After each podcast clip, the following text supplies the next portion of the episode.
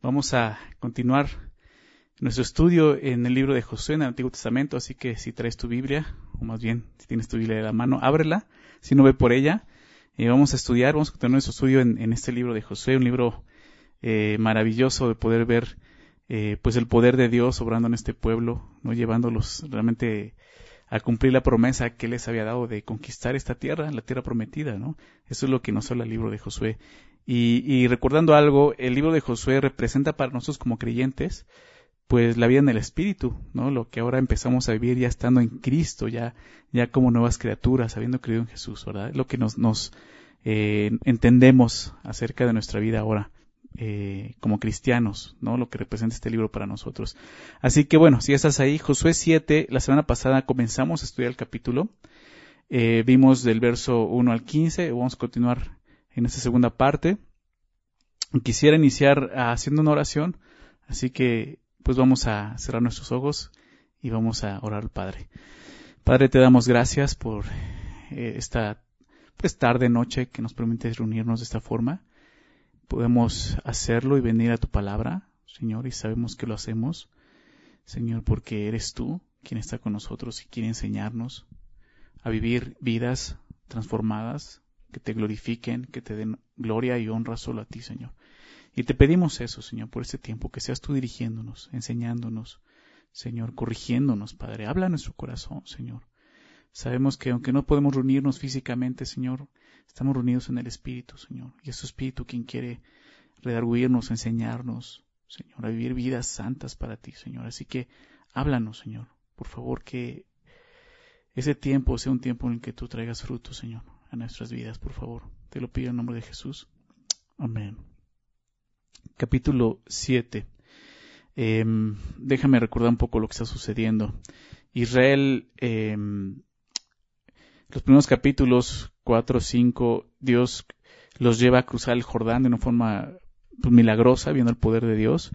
El capítulo 6 es cuando empiezan realmente la conquista, eh, entrando a Jericó, ¿verdad? Y conquistando Jericó. Y realmente esa conquista, pues, igual que todas, se las, se las dio Dios. Y lo hizo de forma muy sencilla para que ellos se dieran cuenta que no, no, era, no estaba en ellos. Fue el poder de Dios, ¿verdad? Que, que les había llevado ahí a, Jericó. Eh, pero después de eso llegan, capítulo 7, eh, nos habla de la primera derrota, ellos van hacia Jai, ¿verdad?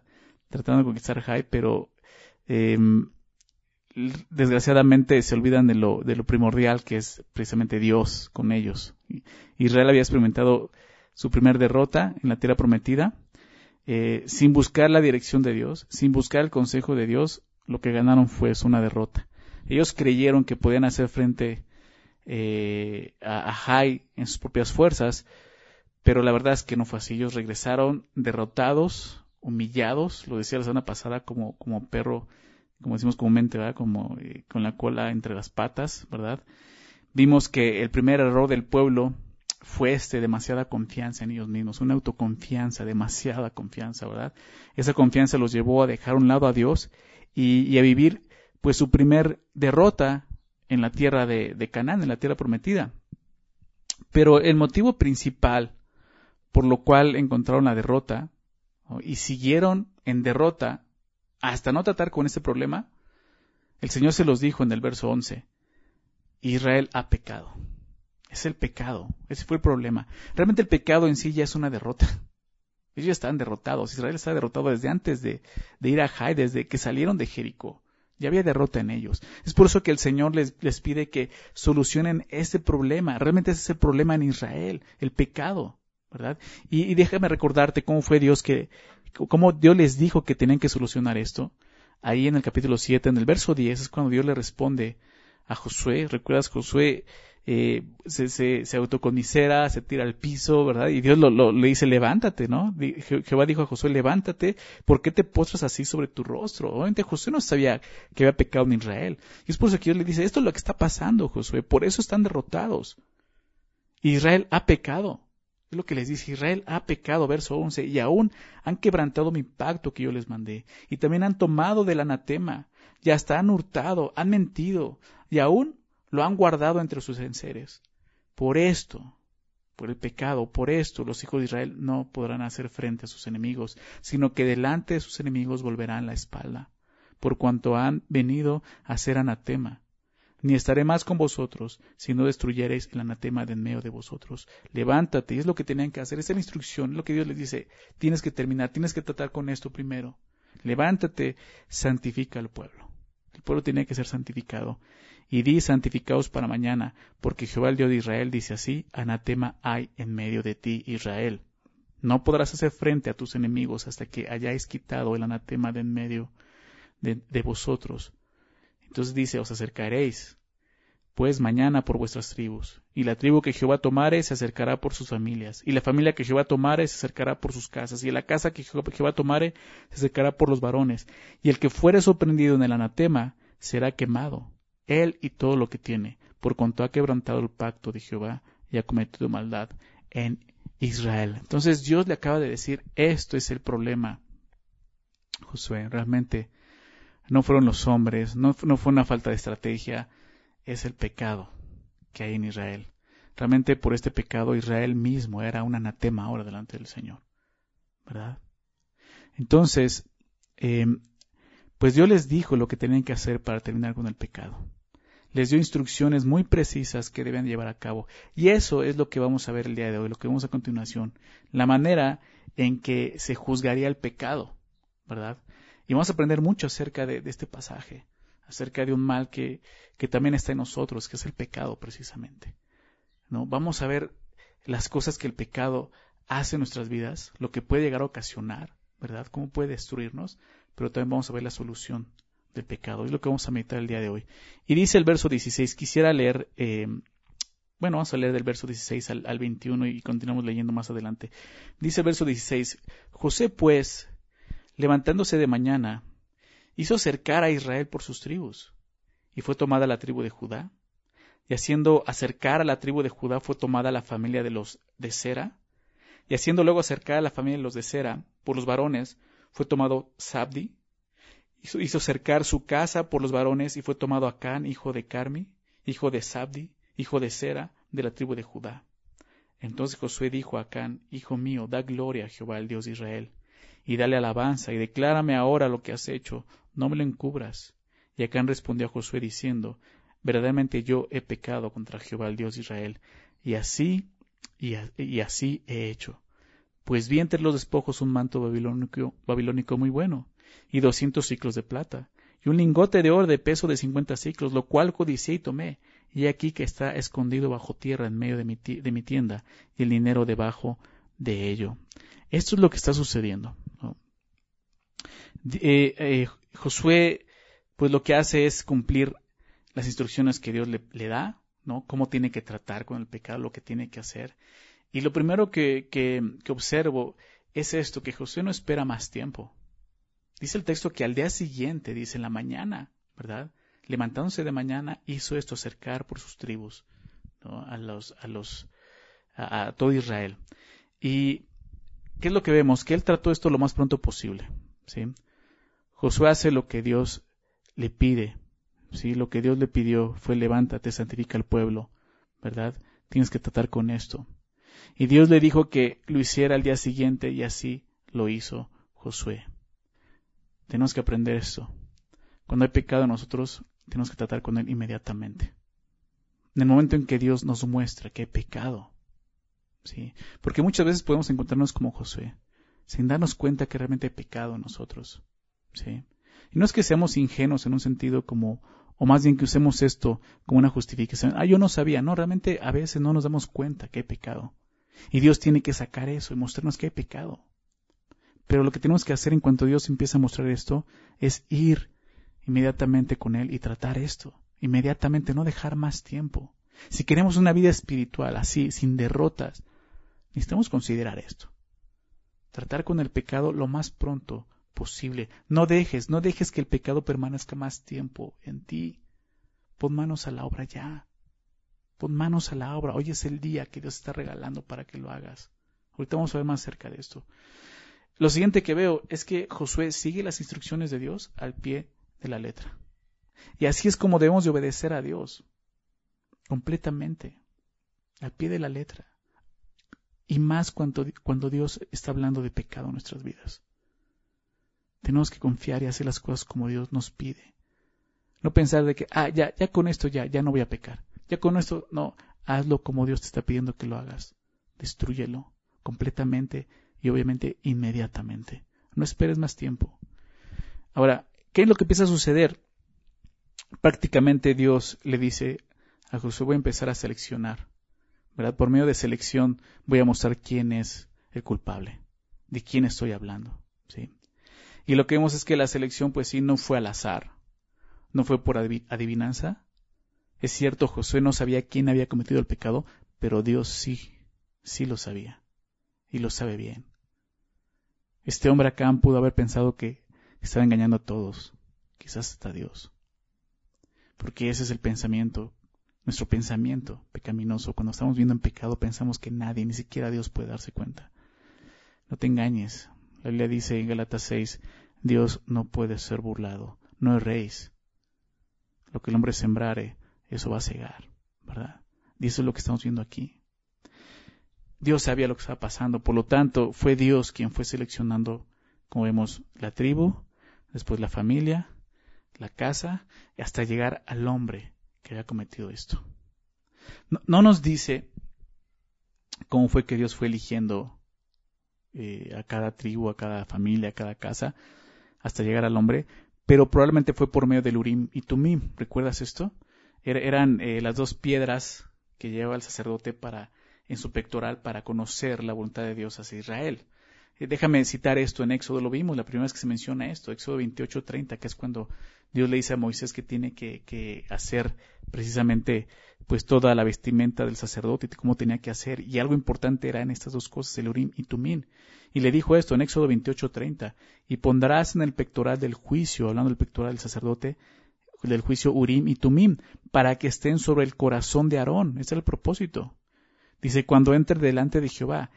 Antes de eso menciona que ahí en el pectoral iban a estar eh, los nombres de las doce tribus, ¿no? Eh, significando esto, el sacerdote iba a llevar a las doce tribus en su corazón, pero ahí también iba a estar esto, el Urim y Tumim. Y dice así, llevará siempre Aarón el juicio de los hijos de Israel sobre su corazón delante de Jehová. Y estamos hablando aquí en, en Josué 7 de un juicio en Israel. Entonces posiblemente y muy seguramente esta fue la manera en que Dios empezó a seleccionar a las personas. No sabemos cómo usaban estas cosas de Urim Tumim. La Biblia no nos explica de qué manera lo hacían, pero sí nos muestra que era de esta manera, ¿verdad? Ahora es interesante que Dios eh, pues haya revelado al culpable de esta manera. ¿Por qué? Porque Dios pudo haberle dado el nombre a Josué sin tanto rollo. ¿Estás de acuerdo? Una noche antes, o sea, simplemente durmiendo, ¿no? En una visión, le puede haber mostrado el nombre de, este, de esta persona es Acán, ¿no? De la familia de, de Sera, no menciona, ¿no? O, simplemente no haber despertado y encontraron en el piso de su cuarto, no ahí en su el campamento, en su tienda el nombre de Sera. O sea, Dios pudo haberlo hecho de esa forma. Pero, eh, ¿por qué lo hace así? Sabemos que Dios eh, no hace nada sin propósito. O sea, Él tiene un propósito, no tiene un motivo. Dios tiene su motivo para hacerlo así. Para empezar, e, el pecado de este hombre estaba afectando a todo Israel. Aunque su pecado fue en secreto, debía ser juzgado públicamente. De alguna manera Dios está manifestando delante de todo lo que está pasando. Una forma de hacerlo público. Esto como fin eh, que todo el pueblo conociera la magnitud del problema en que se encontraban, todos ellos, por el pecado de un solo hombre. Ellos tenían que, darse cuenta cuánto puede afectar a todo, a todo el pueblo el pecado de un solo hombre. Sabes, Dios nos estado hablando acerca de esto. De la semana pasada en Tesalonicenses, estamos terminando Tesalonicenses, segunda Tesalonicenses, y, y, Dios nos habla de eso, un poco de levadura leuda a la masa. Pecado en la iglesia siempre va a traer consecuencias, siempre va a traer probablemente más pecado dentro de la iglesia. Es por eso que Dios juzga esto públicamente, para que todos los demás se dieran cuenta del gran problema que había dentro del pueblo de Israel. Por este hombre, ahora todo el pueblo menciona, es anatema, ¿verdad?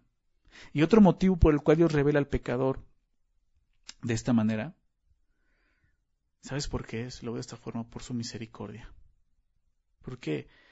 Porque con cada selección Dios le estaba dando una oportunidad más a Acán de arrepentirse. ¿Verdad? ¿Recuerdas a Adán Génesis 3? Cuando peca, cuando su esposa come del fruto y le da a él, y él deliberadamente, sabiendo que está desobedeciendo a Dios, lo hace. Después de eso, ¿recuerdas cómo se acerca a Dios? Para empezar, ellos escuchan la voz de Dios que se pasaba en medio del huerto, se paseaba en medio del huerto y ¿qué hicieron? Ellos escondieron. Y Dios le dice, ¿verdad? ¿Dónde estás? La primera pregunta. Dios sabía dónde estaba Adán en ese momento, físicamente, aún espiritualmente, pero Adán no sabía dónde estaba espiritualmente. Dios está buscando arrepentimiento con cada pregunta. ¿Comiste del árbol que te dije que no comieras? ¿Verdad? Entonces, con cada pregunta, Dios está esperando arrepentimiento.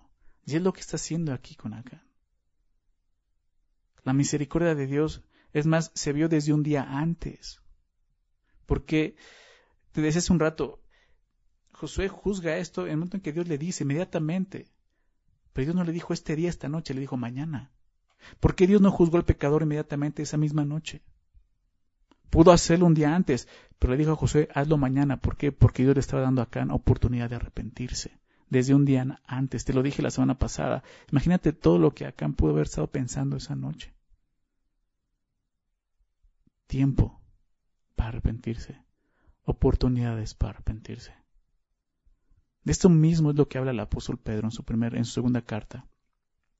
Déjame leer esto al final de la segunda carta, segunda de Pedro 3, verso 9 y 10, empieza a hablar de aquellos que se burlan ¿no? de Dios diciendo, no que iba a venir, no que iba a regresar. Las cosas siguen igual, no ha regresado, ¿verdad? Y, y, una de las cosas que Pedro dice es esto, en el verso 9, segunda de Pedro 3, 9 y 10, dice, el Señor no retarda su promesa, ¿verdad? Según algunos la tienen por tardanza, o sea, ya se tardó, dice, no es cierto, sino que es paciente. ¿Te das cuenta? Dios es paciente para con nosotros, no queriendo que ninguno perezca, sino que todos procedan al arrepentimiento. Eso es lo que Dios nos está mostrando aquí. Está esperando arrepentimiento de parte de acá. No queriendo que pereciera, sino que hubiera arrepentimiento. Pero Pedro dice en el verso 10, pero el día del Señor vendrá como ladrón en la noche. Sí, Dios va a dar oportunidades. Pero eso no quiere decir que no va a juzgarlo. Va a venir el juicio. Y es lo que vemos que va a suceder aquí con este hombre acá. Todo lo que debe de haber pasado por la cabeza de este hombre durante esa noche. ¿Verdad? Quizá pensando que, que podía salirse con la suya. Al final, ¿quién no va a saber? Está, bien, es, lo enterré muy bien, nadie sabe de eso. O quizás recordando lo que había robado. Quizás deseando nunca haberlo tomado. No lo sabemos. Pero lo que sí sabemos es que no hubo arrepentimiento. Cuando Dios comienza a mostrar que hay pecado en nuestras vidas, debemos de arrepentirnos inmediatamente. Eso es lo que tenemos que hacer. Tratar con Él es en arrepentimiento. Es cierto que quizá Dios te dé algunas oportunidades para arrepentirte como lo hizo con Acán, pero tú no sabes cuál será la última de ellas. Arrepiéntete.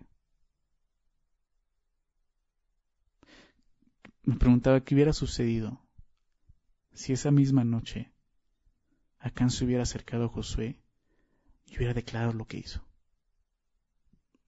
Quizás sería otra historia, ¿verdad? Muy probablemente sí, Dios le hubiera perdonado como perdonó a David. Pero no lo sabemos. ¿Por qué? Porque eso no sucedió. Lo que sucedió fue que Acán no se arrepintió y fue juzgado por su pecado. Verso 19.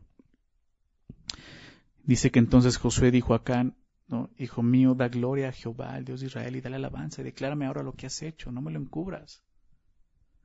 Y Josué comienza, veo esto, comienza a comprender la dimensión del daño que produce el pecado. Y se lamenta por lo que hace acá. Aún con dolor y con misericordia le dice así, hijo mío.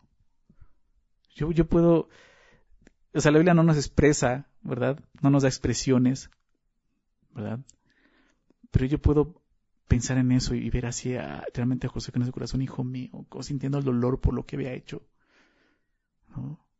Y nosotros debemos de ver así a los pecadores con la misma misericordia que muestra Josué. Porque esa es la misericordia de Dios. El domingo pasado, antes de los veamos eh, cómo debemos de tratar a las personas que vivían en pecado, en desobediencia, pero nos recordaba algo, decía, no los trates como enemigos, sino como hermanos. Nosotros ahora como cristianos debemos entender esto. Aquí que están viviendo en pecado, sí, van a afectarnos, van a traer eh, eh, dolor a la iglesia. Sí, hay que tratar con ellos, hay que tratar de alguna forma como ya vimos, pero recordemos, esto no son nuestros enemigos.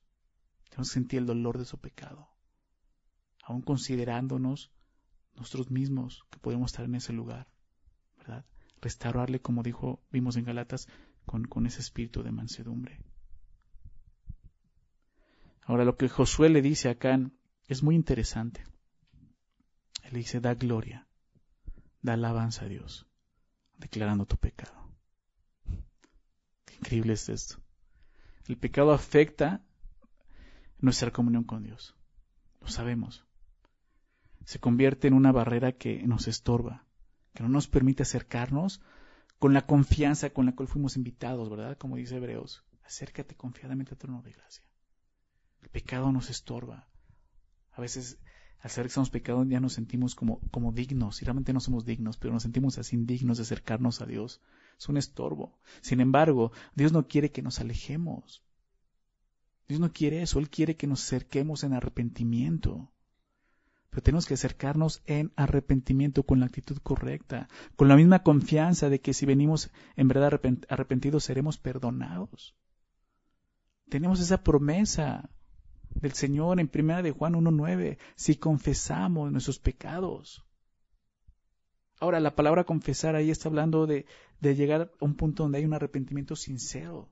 Si confesamos nuestros pecados, Él, Dios, es fiel y justo para perdonar nuestros pecados y limpiarnos de toda maldad. No, no te creas esa mentira. Sí, pensé decir, eh, eh, Dios no puede perdonarme esto. Esto que hice, Dios no me lo puede perdonar. No conoces la gracia de Dios, su misericordia. Jesús ya hizo todo para que fueras perdonado. Y lo mejor que podemos hacer en ese momento es esto, darle gloria a Dios y alabanza, como dice Josué. Cuando confesamos nuestro pecado, estamos reconociendo eso. Que Dios es veraz, Prácticamente estamos diciendo, Señor, tú tienes la razón. Yo no tengo la razón, yo soy pecador.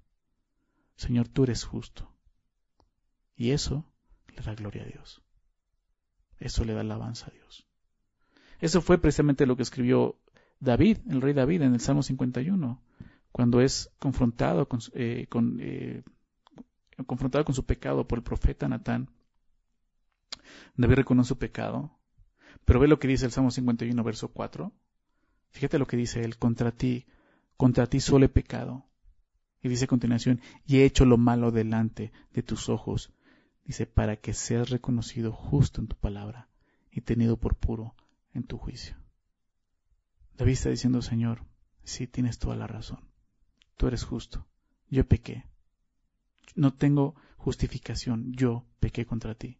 Hice lo malo delante de tus ojos tú eres justo. Es lo que está haciendo para que sea reconocido justo en tu palabra. Tu palabra es justa. Tienes toda la razón. Y al hacerlo, cuando venimos con Dios, confesamos sus pecados y, realmente le damos gloria, realmente también lo que estamos haciendo es alabándole. La palabra alabar significa adorar. No está hablando de cantar al Señor. Está hablando de rendir nuestro corazón, de humillar nuestro corazón, de reconocer que estamos mal nosotros, que Él está en lo correcto. Entonces después de haber pecado, lo mejor que podemos hacer es esto, darle gloria a Dios y alabar al Señor confesando nuestro pecado, no es ocultándolo. O sea, lo contrario es eso. Si tú no lo confiesas, lo sigues ocultando, ¿qué estás diciendo? Estás deshonrando a Dios. Si el pueblo seguía así, iba a seguir siendo anatema. Entonces sí, ¿qué, qué iban a decir las demás naciones de Israel? Entonces da gloria a Dios. Esto que menciona aquí Josué es, un gran motivo, un, un, gran incentivo para nosotros para arrepentirnos. Saber que estamos dando gloria y alabanza al Señor. Ahí, en medio de tu pecado, puedes darle gloria y alabanza a Dios. ¿Cómo? Confiésalo. Confiésalo. Te vas a dar cuenta que Dios va a quitar una carga pesadísima de tus hombros. No solo eso, vas a, darte cuenta que ahora le estás dando gloria y alabanza. No esperes más. No le encubras. O sea, lo que dice, le dice Josué, ahí en el verso 19, no me lo encubras. No me lo escondas. Confiésalo. Dilo. Dice Proverbios 28:13. Se recuerdas este proverbio. El que encubre sus pecados no prosperará. Por eso José dice, no lo encubras, no lo escondas. No hay nada bueno en eso. No hay nada bueno en el pecado. Mas el que los confiesa y se aparta, alcanzará misericordia. Son dos cosas, el que lo confiesa y se aparta, arrepentimiento. Alcanzará misericordia, es la promesa del Señor. Mientras que encubras tus pecados, no vas a prosperar, va a haber derrota y derrota y derrota. Si estás viviendo en derrota espiritual de esa manera, dices, sí, no doy una, estoy en derrota, en derrota. Quizás Dios está diciendo, hay pecado, deja de encubrirlo, sabes, sabes de qué estoy hablando. Confiésalo, arrepiéntete, apártate. Acá no hace esto, aunque parece, fíjate lo que dice a continuación, verso 20. Y Acán respondió a Josué diciendo, verdaderamente yo he pecado contra Jehová el Dios de Israel, y así y así he hecho. Pues vi entre los despojos un manto babilónico muy bueno, y doscientos ciclos de plata, y un lingote de oro de peso de cincuenta ciclos, lo cual codicié y tomé, y aquí que está escondido bajo tierra en medio de mi tienda, y el dinero debajo de ello. La declaración que hace acá en estos versículos suena a confesión pero no fue un arrepentimiento real. Creo que es importante ver esto. Es verdad lo que Acán dice, verdaderamente yo he pecado contra Jehová, Dios de Israel. Y así y así he hecho. Dice todo, o sea, es verdad. Pero decir la verdad después que fuiste descubierto no quiere decir que en verdad estés arrepentido. Ahorita vamos a ver por qué. O sea, que te cachen y lo confieses, difícilmente es arrepentimiento. Claro que podría ser peor. Que te cachen y aún así no lo confieses. Continuar con la mentira. Pero lo que hace acá no es arrepentimiento. Él no está arrepentido. Te voy a decir por qué. Porque acá no expresa arrepentimiento. Porque nunca, nunca mencionó haber desobedecido el mandato de Dios. No mencionó haber traicionado y haber puesto en peligro a la nación, a su pueblo ni siquiera expresa dolor por la muerte de los 36 hombres, los soldados que murieron en Jai, por su culpa. Seguramente lo único que sintió fue un remordimiento por haber sido descubierto. Pero no hay arrepentimiento. Acán reconoce, primeramente, que, vio entre los despojos, después codició, lo tomó y por último lo escondió una cosa lleva a otra. Y aquí, en, estas, en este versículo, vemos este, este, este proceso del pecado. Cómo se va desarrollando el pecado en nuestra vida. Y creo que es importante eh, tomar nota de esto. Cómo va, cómo va avanzando esto en nuestras vidas. Lo primero que hace es verlo. La vista. Todo inició por la vista. Entonces, ¿es mejor que no viéramos? ¿No? ¿Me saco los ojos? ¿No? No. Pero debemos de estar conscientes y tener cuidado de lo que estamos viendo. Eso es importante. Las palabras de Juan, el apóstol Juan en su primera carta, 1 Juan 2.15, ¿recuerdas estos versículos? 1 Juan 2.15, no améis al mundo, ni las cosas que están en el mundo. Si alguno ama al mundo, dice, el amor del Padre no está en él porque todo lo que hay en el mundo, y empieza a decir esto, tres cosas, dice, esto es todo, tres cosas, tres, dije dos, dos tres cosas, los deseos de la carne, los deseos de los ojos, la vista, ¿te das cuenta? Y la vanagloria de la vida. Los deseos de la carne, apetitos, que quieren nuestra carne. ¿verdad? Apetito sexual, ¿no? Eh, adictivo, ¿no? Alcohol, drogas, sexo, todo eso es un apetito carnal. Los deseos de los ojos, lo vamos a ver ahorita, la codicia, quiero eso. La envidia, la vanagloria de la vida, querer ser más de lo que eres. Pensar que eres más de lo que eres. Dice, no proviene del Padre, sino del mundo. El Señor no nos enseña esto. Eso es del mundo. Tenemos que darnos cuenta qué es lo que nos está gobernando. Estos deseos. Así empieza el pecado. Por unos tres deseos va a comenzar el pecado. El pecado de Acán comenzó por los ojos. El apóstol Pablo escribe en 2 Corintios 5, 7, porque por fe andamos no por vista, ¿recuerdan? Por fe. Tenemos la vista, sí, nos sirve, claro, pero tenemos una guía mejor que eso, la fe. Y la fe viene por el oír y el oír por la palabra de Dios. Nuestra fe en lo que Dios dice.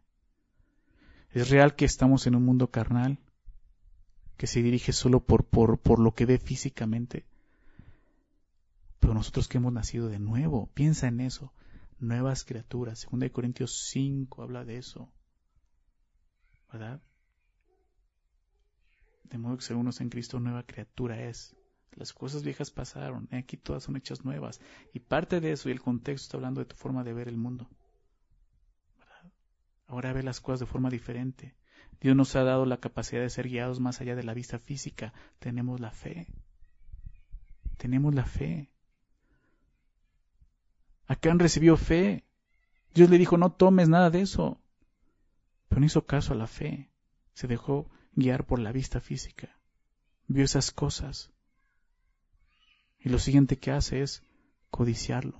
El primer paso es la vista. Ser guiado por la vista física solamente, sin considerar la fe. El segundo paso es codiciarlo. La palabra codiciar significa deleitarse en, desear algo apasionadamente. Eso es codiciar. Y eso es lo que pasó. Lo vio y empezó a codiciarlo en su mente, empezó a desearlo y desearlo, deleitarse en eso apasionadamente. Esta misma palabra la encontramos en uno de los diez mandamientos, ¿verdad? Déjame citarlo, Éxodo 20, 17. Es uno de los diez mandamientos.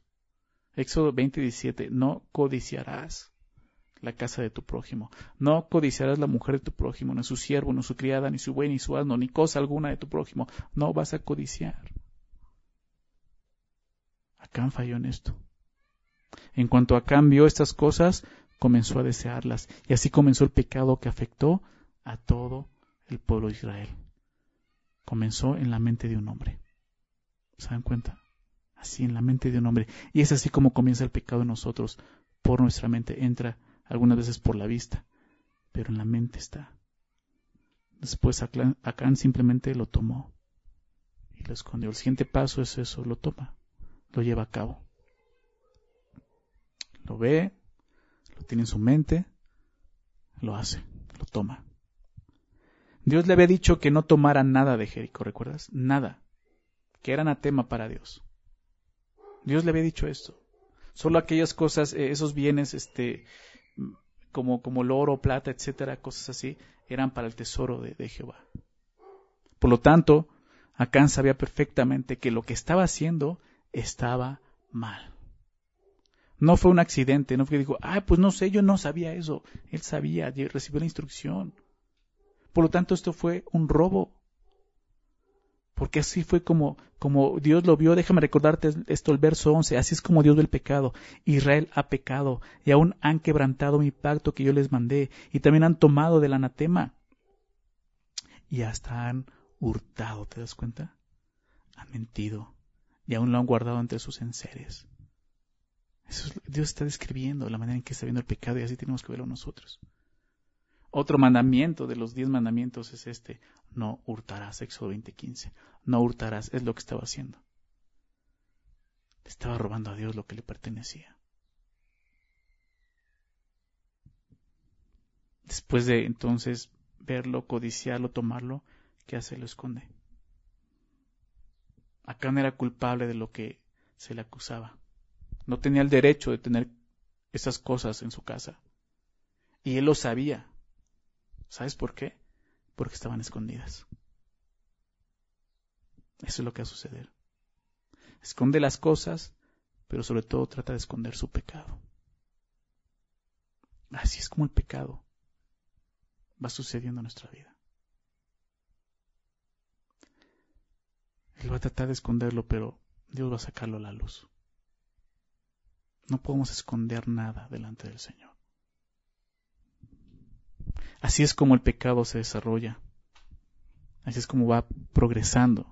Y quiero, quiero que me acompañes ahí en tu Biblia a Santiago capítulo 1. Recordaba mucho este pasaje. Santiago 1. Donde vemos claramente cómo sucede esto, ¿no? Nos describe Santiago cómo pasa esto. Santiago 1, verso 12, dice así, Bienaventurado el varón que soporta, ¿qué cosa? La tentación. Va a haber tentación. Va a haber tentación. Que haya tentación no quiere decir que seamos pecadores, ¿verdad? Pero va a haber tentación. Fue una tentación que vivió acá, no sabía esas cosas y fue tentado. Pero dice, bienaventurado el varón que soporta la tentación, que no cae en la tentación porque cuando haya resistido la prueba, recibirá la corona de vida que Dios ha prometido a los que le aman. Hay una recompensa, recuerda eso, hay una recompensa cuando obedecemos a Dios. Cuando alguno es tentado, empieza a explicar esto, verso 13, cuando uno, alguno es tentado, no diga que es tentado de parte de Dios. O sea, ni siquiera tenemos que pensar de esa forma. ¿Por qué dice? Porque Dios no puede ser tentado por el mal. Ni Él tienta a nadie. O sea, esa tentación no, no viene de parte de Dios. Entonces, ¿de dónde viene? dice el verso 14, sino que cada uno es tentado cuando de su propia concupiscencia, ¿verdad? Está diciendo aquí su propia concupiscencia. La palabra concupiscencia son esos deseos malos, deseos realmente que se vuelven muy fuertes en nuestras vidas. Dice entonces, sino que cada uno es tentado cuando de su propia concupiscencia es atraído y seducido. O sea, esto no viene de Dios, esto viene de dentro de nosotros, de nuestro corazón. Entonces, dice la concupiscencia, después que ha concebido, da a luz el pecado. ¿Verdad? Empezamos viéndolo, codiciarlo, empieza a considerar tu concupiscencia, eres atraído, seducido, y después lo que sigue es tomarlo, como vemos. ¿Verdad? Después que ha concebido luz, da a luz el pecado, y el pecado siendo consumado da a luz la muerte. Eso es lo que la Biblia explica. El pecado solo va a traer muerte. La paga del pecado es muerte. El Señor le dijo a Adán y Eva, le dijo a Adán más bien, si comes de ese árbol, ciertamente morirás. Dios no nos engañó. Desde un principio enseñó esto. El pecado va a producir muerte, muerte eterna. Y eso es lo que estamos viendo aquí, en esta historia, en el libro de Josué. Al parecer todo lo que Acán toma, regresando al texto, realmente es de mucho valor económico. Eh, habla de, de un manto babilónico, ¿verdad? Habla de 200 ciclos de plata, un lingote de oro de peso de 50 ciclos. O sea, es mucho, mucho lo que vio y, tomó realmente. Tenía mucho valor económico. Pero el costo de todo esto fue mayor a ese valor económico. ¿Por qué digo esto? Porque el, este, el costo, eh, lo que realmente valió y costó esto fue la muerte de 36 hombres de guerra. Fue la primera derrota de Israel. Fue poner en riesgo a todo el pueblo y al final la muerte de Acán y su familia. Tuvo un costo muy grande, ¿te das cuenta? ¿Por qué? Porque el pecado tiene un costo. Aunque no parezca, cuesta mucho. Tienes que considerar esto. Va a haber consecuencias. Va a haber un costo. Citaba hace rato Romanos 6:23, la paga del pecado es muerte. Es un costo muy alto. Si Acán se hubiera preocupado simplemente en obedecer a Dios, las instrucciones de Dios, ¿sabes qué hubiera pasado? Que Dios le hubiera dado más. Quiero adelantarme en el verso 1 del capítulo 8, el siguiente capítulo. Fíjate lo que dice ahí. Jehová dijo a Josué, no temas ni desmayes, toma contigo toda la gente de guerra y levántate y sube a Jai. Mira, yo he entregado en tu mano al rey de Jai, a su pueblo, a su ciudad y a su tierra. ¿Te das cuenta? Y, harás a Jai y a su rey como hiciste a Jericó y a su rey, solo que sus despojos y sus bestias tomaréis para vosotros. Verso 2. ¿Te das cuenta de esto? O sea, de ahí en adelante todo lo demás iba a ser para ellos. O sea, Dios no le está quitando una bendición. La semana pasada veíamos cómo Dios está mostrando, esa es parte de mi primicia, lo vimos, perdón, en el capítulo 6. Pero él no respetó esto. No confió en Dios. Vamos a ver lo que sucede, la última parte, verso 22. Dice, Josué entonces envió mensajeros, los cuales fueron corriendo a la, a la tienda, y aquí estaba escondido en su tienda, y el dinero eh, debajo de ello. Y tomándolo de en medio de la tienda, lo trajeron a Josué y a todos los hijos de Israel y lo pusieron delante de Jehová. Entonces Josué y todo Israel con él tomaron a Acán, hijo de Sera, el dinero, el manto, el lingote de oro, sus hijos, sus hijas, sus bueyes, sus asnos, sus ovejas, su tienda y todo cuanto tenían, y lo llevaron todo al valle de Acor. Y le dijo Josué, ¿por qué nos has turbado?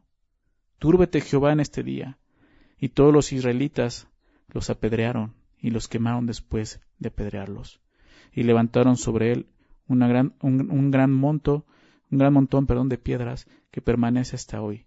Y Jehová se volvió del ardor de su ira. Y por esto aquel lugar se llama el Valle de Acor hasta hoy. triste, ¿no? Lo que sucede. El juicio juicio y, vemos que el texto no fue juicio solamente para acá, toda su familia. ¿Por qué? ¿Por qué si la Biblia muestra y enseña que, que, que el pecado solamente va a ser juzgado en la persona, no en sus familias, no en sus hijos? Probablemente la familia de Acán sabía lo que había hecho. Y eso los hacía cómplices de su pecado. O sea, ir a su tienda y enterrar estas cosas, definitivamente se dieron cuenta, sabían lo que estaba pasando. Ninguno de ellos se arrepintió tampoco. Por eso fueron juzgados de esta manera. Algunos mencionan y dicen, no, el texto realmente no lo no expresa bien, pero el único que fue juzgado, apedreado y, muerto y quemado fue Acán. Pero yo creo que no, yo creo que dice ahí, o sea, habla de, de ellos, ¿no? Que los apedrearon y los quemaron. No solamente, obviamente, el manto y todo lo demás, sino yo creo que también sus familias, sus hijos. Y es triste ver que, toda su familia muere de esta manera. Pero es más triste saber que fue por el pecado de su padre. Yo creo que sus hijos sabían de esto. Y no se arrepintieron. Y fueron juzgados junto con su padre. Hay muchas cosas que aprender de esto. Para empezar, nuestro pecado, pecado no confesado, va a afectar a nuestras familias. Va a afectar a nuestras familias. Cuando, cuando no, no eres contundente con el pecado, eso es lo que le estás enseñando a tus hijos. A ver el pecado como algo no tan malo. Con lo cual pueden vivir pensando que al final no les va a afectar. Pero sí les va a afectar ya le está afectando tu pecado. ¿Te das cuenta de eso? Muchos cristianos de cuna, entre comillas digo, nacidos y crecidos en familias de padres cristianos, viven así sin temor del pecado, porque así lo aprendieron de sus padres, que no confesaron su pecado a tiempo. Eh, o sea, eso lo estás enseñando a tus hijos. Esta es una persona que, que sigue viviendo en pecado y no se está arrepintiendo. No crees que solo te va a afectar a ti, está afectando a tu familia. Si, eres una persona iracunda, que no se arrepiente de eso, tus hijos van a crecer iracundos, van a aprender eso. Si es una persona chismosa, van a aprender a ser chismosos. Si eres una persona que no es prudente, van a, van a aprender a ser imprudentes. Van a pensar, así es, así aprendí de mis padres. Son cristianos, son bien cristianos, pero así viven, así, así es. Enséñales el pecado con tu propia vida. Enséñales el arrepentimiento. Como padres creo que es, importante que tú les enseñes a tus hijos el arrepentimiento. Claro que Dios se los puede enseñar y lo pueden aprender de otra forma, pero qué mejor que tú les enseñes, hijo. Necesito arrepentirme, me arrepentí por esto, es pecado delante de Dios, fallé delante de Dios, pero Dios tiene misericordia de mí. No cometas el mismo error, tienes que arrepentirte, enseñar el camino correcto. Tus hijos el día de hoy pueden estar viviendo en pecado por tu propio pecado y van a ser juzgados por ese pecado que han heredado de ti inconscientemente. Pues porque tú no te arrepentiste. Arrepiéntete, pídeles perdón, confiésalo. Pídeles perdón diciéndoles yo les he hecho partícipes de esto. No es correcto lo que he hecho, hijos. No lo hagan ustedes, no es correcto delante del Señor. Dale gloria a Dios. Dale alabanza al Señor, confiesa tu pecado, cuida a tu familia. Tu pecado puede estar matando a tu familia y tú ni cuenta te estás dando.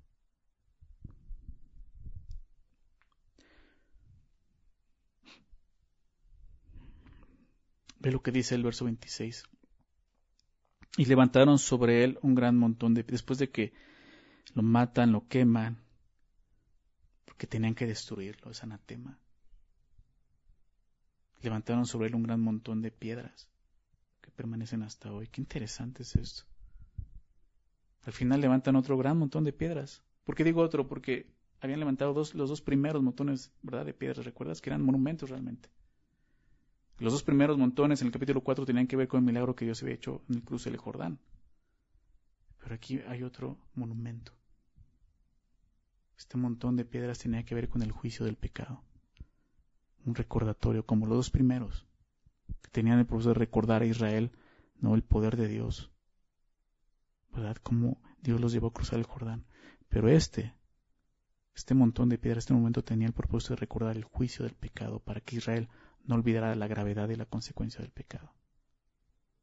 No debemos de olvidar eso nosotros. Hay un gran monumento para nosotros que nos muestra el pecado la cruz de Cristo. El juicio del pecado, de nuestro pecado. Lo recordamos. No para que podamos seguir pecando con toda libertad, porque es una licencia, no. Es porque ya fue terminado ahí. Eso es lo que representaba ese montón de piedras. Dice al final también, y Jehová se volvió del ardor, verso 26, de su ira. Solamente esto, la muerte, solamente la muerte de los culpables hizo que el Señor se volviera del ardor de su ira. ¿Recuerdas el verso 1? Así comenzó. Déjame leer el verso 1 del capítulo 7. Pero los hijos de Israel cometieron una prevaricación en cuanto al anatema, porque Can, hijo de Carmi, hijo de Sab, hijo de Sera, de la tribu de Judá, tomó del anatema, y la ira de Jehová se encendió contra los hijos de Israel, ¿recuerdas? Y la semana pasada comenté y les decía que este era realmente el mayor problema de Israel. No fue la derrota en sí. El mayor problema era esto. Encendieron la ira del Señor. Y esta es la única manera de solucionarlo. Solo la muerte del injusto puede apaciguar la ira de Dios. Es lo que vemos. Comenzó así y termina así de esta forma, se, se, volvió del ardor de su ira al Señor. ¿Te das cuenta de esto? La paga del pecado es muerte, la muerte del impío, del injusto. ¿Recuerdas lo que significa eso para nosotros? Tú y yo merecemos la muerte. Pero nos hemos creído en lo que Jesús hizo. Eso es lo que la Biblia nos enseña. Déjame recordarte esto, primera de Pedro 3:18, porque también Cristo padeció una sola vez por los pecados, el justo, ¿por quiénes? ¿Recuerdas? Por los injustos. El justo, tomando el lugar de los injustos. ¿Por qué era necesario eso? La muerte del impío, del injusto. Jesús toma nuestro lugar, dice, para llevarnos a Dios, siendo la verdad muerto en la carne Esto es lo que Jesús hizo en la cruz. Muere por nuestro pecado, por nuestra culpa. Toma nuestro lugar para darnos vida, pero vivificado en espíritu. Hay esperanza, ¿te das cuenta? Así es como termina este pasaje. Déjame leer los últimos, las últimas palabras de ahí. Dice, y por esto aquel lugar se llama el Valle de Acor hasta hoy. ¿Por qué digo que hay esperanza? Déjame explicarte. Acor significa turbación. ¿Sí? Quizás en tu Biblia ahí, de las que tienen significados, ahí aparece una notita y dice turbación. Eso significa turbación, porque eso fue lo que pasó, una, una turba en Israel. Este valle será recordado por la turba que vivió ahí con el pecado de un hombre, que vino a afectar a todo el pueblo. Sin embargo, este lugar vuelve a mencionarse en la Biblia dos ocasiones más fuera del libro de Josué y, con un sentido muy interesante, muy diferente, totalmente diferente y profético. Los dos pasajes, Isaías y Oseas, déjame citarlos, Isaías 65, 10, Isaías 65, 10, al final ya de, de, de, este profeta, de su libro, el capítulo 65, verso 10, está hablando de tiempos proféticos y está hablando de la restauración que va a hacer Dios con Israel, del juicio en este, en este capítulo, ¿verdad? Pero aquí menciona en el verso 10 eh, aquellos que realmente van a buscar lo que va a hacer con ellos. Fíjate lo que dice el, eh, Isaías 65 días. Dice, y será Sarón para habitación de ovejas. Pero ve lo que dice a continuación. Y el valle de Acor, este lugar, dice, para majada de vacas, para mi pueblo que me buscó. ¿Sabes qué significa esto? Que Dios los va a recibir. Para majada de vacas va a ser el, el corral donde voy a tener este ganado. Está hablando de Israel. al final aquellos que me busquen, yo los voy a proteger. El otro pasaje es Oseas 2, verso 15. Oseas 2.15 dice así, y le daré sus viñas desde allí. Igual, un pasaje profético, hablando de Israel, tiempos futuros. Le daré sus viñas desde allí y el valle de Acor, ese mismo lugar, por puerta de esperanza. ¿Ven lo que dice Oseas? Este lugar va a ser una puerta de esperanza. Es increíble lo que nos está diciendo. Que en medio de toda esta historia así muy triste, hay esperanza, dice el Señor. Va a haber esperanza. Al final, la turbación por el pecado será sustituida por un valle de esperanza. ¿Cómo? ¿Cómo? Déjame terminar con esto. Acompáñame al libro de Romanos, por favor. Romanos, capítulo 7, por favor.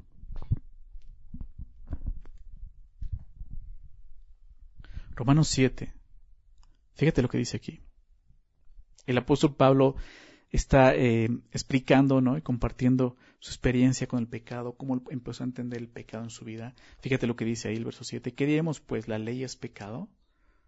¿No? Porque muchos judíos podían llegar a pensar en eso. No, es, la ley es la, es la mala, la ley es la que me condenó, la ley es la que vino a juzgarme.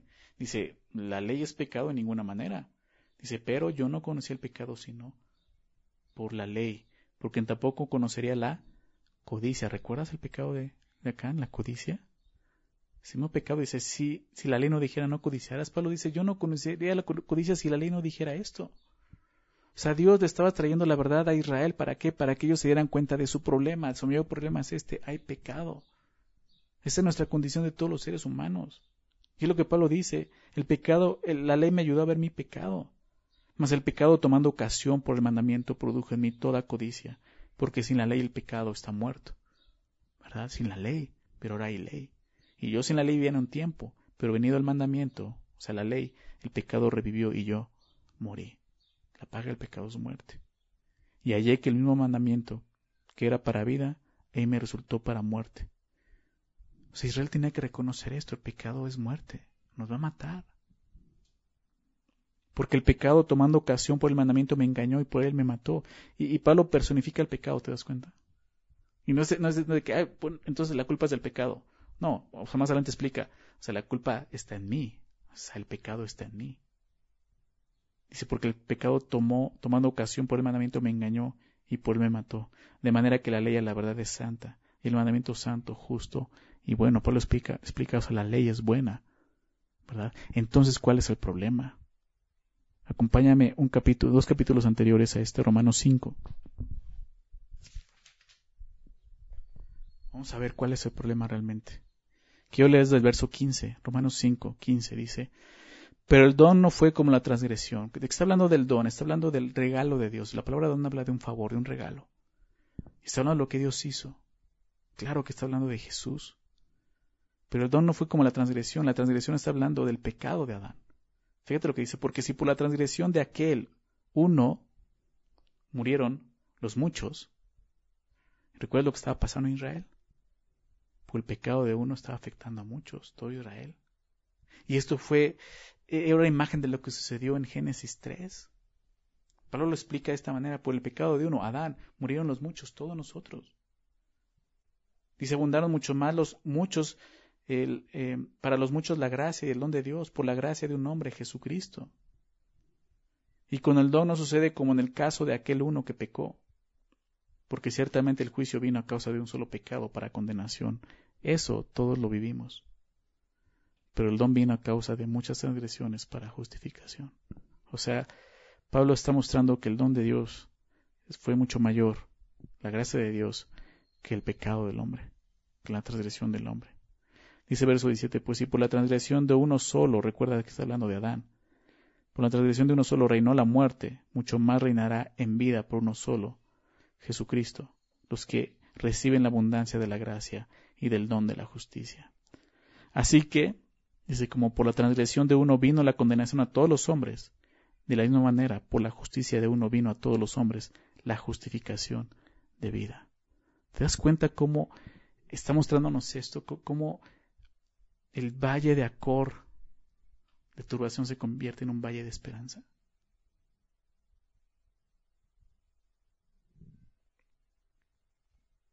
Porque así como por la desobediencia de un hombre los muchos fueron constituidos pecadores, así también por la obediencia de uno, hablando de Jesús, los muchos serán constituidos justos. Dice el verso 20, pero la ley se introdujo para que el pecado abundase. ¿Te acuerdas que decía Pablo? O sea, la culpa la tiene la ley. No, la ley tiene un propósito, para que viéramos nuestra condición. Mas cuando el pecado abundó, se abundó la gracia. Lo que tenemos que hacer con nuestro pecado es confesarlo, no esconderlo reconocer si hay pecado en mi vida, porque entonces vas a ver la gracia. Para que así como el pecado reinó para muerte, así también la gracia reine por la justicia para vida eterna mediante Jesucristo, Señor nuestro. Así es como este valle de Acor se convierte, se convierte en un valle de esperanza para todos nosotros, por lo que Jesús hizo en la cruz, por su muerte, nosotros que hemos creído en Jesús tenemos que recordar esto. Nosotros ya tenemos esta esperanza. Por lo tanto, debemos, de buscar lo que sigue. ¿Cuál es el fruto de esto? De esta esperanza. Dice ahí también en, Romanos, Romanos 6, dice que el fruto es la santificación. ¿Te das cuenta? Eso es lo que nos, nos corresponde a nosotros. Déjame leer esto al final del verso, del capítulo 6, verso 20. Dice, porque cuando eras esclavos del pecado eras libre de, acerca, de, la justicia. Pero ¿qué fruto tenías de aquellas cosas de las cuales ahora os avergonzáis? ¿Qué fruto había del pecado en tu vida? Nada. Muerte. Eso es lo que producía el, pecado. Mas ahora que habéis sido libertados del pecado y hechos siervos de Dios, tenéis por vuestro fruto la santificación y como fin la vida eterna. Sí, porque la paga del pecado es muerte, lo que hemos visto. Pero no terminé de decir el versículo. Mas la dádiva de Dios es vida eterna en Cristo Jesús, Señor nuestro. ¿Te das cuenta? El regalo del Señor, recuérdalo, es justicia a través de Jesús. Necesitamos vivir por fe, necesitamos reconocer esto. Si has creído en Jesús, arrepiéntete de tus pecados. Si le doy una vez más el Señor te recordó el pecado en tu vida, lo que tienes que hacer es darme gloria, alabarme, arrepentirte y confesarlo, hazlo. No lo encubras más, no vas a prosperar. Dios no, Dios no puede ser engañado y ese pecado está afectando a tu familia. Y si tú no has puesto tu, fe en Jesús y, Dios está hablando en tu corazón, está mostrando que hay pecado en tu vida, arrepiéntete el día de hoy, confiesa tu pecado. El Señor ya lo sabe, solo tienes que decirlo, Señor, tú eres justo, yo soy pecador. Y vas a poder encontrar la esperanza de vida eterna. Cree en Jesús, cree que el justo llevó el pecado del injusto para llevarnos a Dios. Jesús murió en la cruz porque la paga del pecado es su muerte. Tiene que haber una muerte como acá murió. Jesús murió por nosotros. Cree en Él. En Jesús hay salvación, hay vida eterna, hay esperanza. Este pasaje nos recuerda esto. El pecado es así desastroso. Pero Jesús viene a solucionarlo. Solo tienes que creer. Cree en Él. Vamos a orar. Señor, te damos gracias. Gracias, Señor, por esta noche. Gracias por permitirnos escudriñar tu palabra, poder entenderla más. Señor, poder vernos nosotros mismos reflejados en ella, Señor. Poder ver el pecado, Señor, lo que el pecado ocasiona en nuestras vidas y cómo afecta no solo nuestra vida, la vida de aquellos que están cerca de nosotros. Y poder ver cómo ese pecado va avanzando y progresando. Señor, ayúdanos, Señor. Porque también vimos la manera en que tenemos que resolver esto.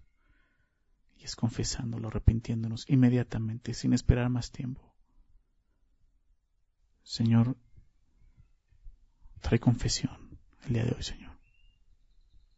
Por muy difícil que pueda ser para nosotros, produce eso, arrepentimiento en nuestro corazón. Que no esperemos un día más, un domingo más, un mes más. Señor, no sabemos cuántas oportunidades más nos vas a dar. Ayúdanos. No queremos seguir afectando a nuestras familias, Señor. Trae arrepentimiento a tu iglesia, Señor. Señor, nuestro, Señor Jesús murió en la cruz para que ya no pequemos más, para quitar esa carga, esa culpa. La llevó Él por nosotros, pero no es para que vivamos en pecado. Es para que nos podamos disfrutar ahora, Señor, en una vida en santidad que te dé gloria, que te dé alabanza.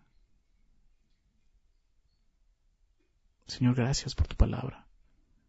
Gracias por lo que nos hablas. Y sobre todo, gracias por la esperanza que tenemos en Cristo. Gracias, Señor, por amarnos tanto. Permite que ese amor y esa gracia opere en nuestro corazón, Señor. Que ya no seamos como acá, Señor, endurecidos. Que podamos venir arrepentidos delante de ti, Señor. No esperar a que alguien nos cache y nos descubra. Realmente en arrepentimiento confesa nuestro pecado. Por favor, Señor. Te lo pido en el nombre de Jesús. Amén.